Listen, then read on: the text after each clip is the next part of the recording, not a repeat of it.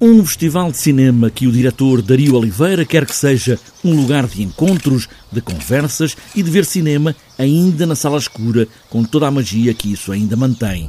Uma edição que vai chamar a cultura popular do que é o cinema e também a música. É muito fácil enfermar e morrer em qualquer parte. Um festival de cinema, uh, na, na, nossa época, tem que ser um lugar de, de encontros que vai para, muito para além da da mostra de filmes. Um, e, e, é assim que são os festivais, mas cada vez mais há uma, há uma necessidade de, destes festivais estarem perto do público. Uh, o que eu quero dizer com isto é que uh, se, se, há uma geração que cresceu a olhar para os, os grandes festivais de cinema, Berlim, Cannes, Veneza, hoje em dia os festivais estão muito próximos de nós e ainda bem. Cultura popular, as identidades e a memória do cinema nacional, mas também os novos realizadores que fazem do cinema uma entidade viva. No caso português, temos aqui uma série de filmes. Muitos deles são filmes feitos em escolas de cinema e de audiovisual. Sim, que as há em Portugal, e ainda bem.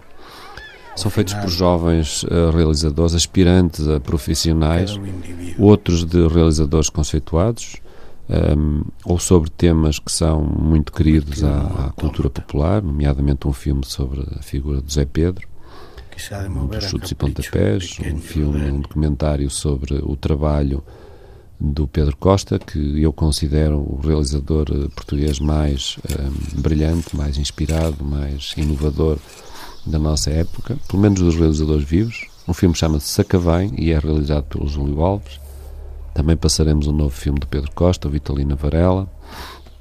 Vamos fechar o festival com uma incursão na, na ficção e no humor, eh, mais uma vez uma produção nacional.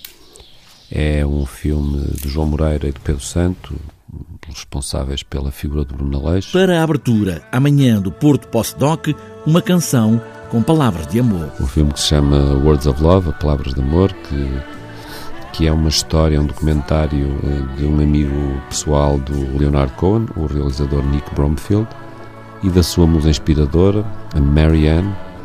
E é uma viagem no tempo a uma altura de descobertas, de descobertas de afetos, de amor e de, também de carreiras. Um filme que não tem distribuição comercial anunciada, é bem provável que a única hipótese de o ver no cinema é amanhã, na abertura do Porto Post Doc.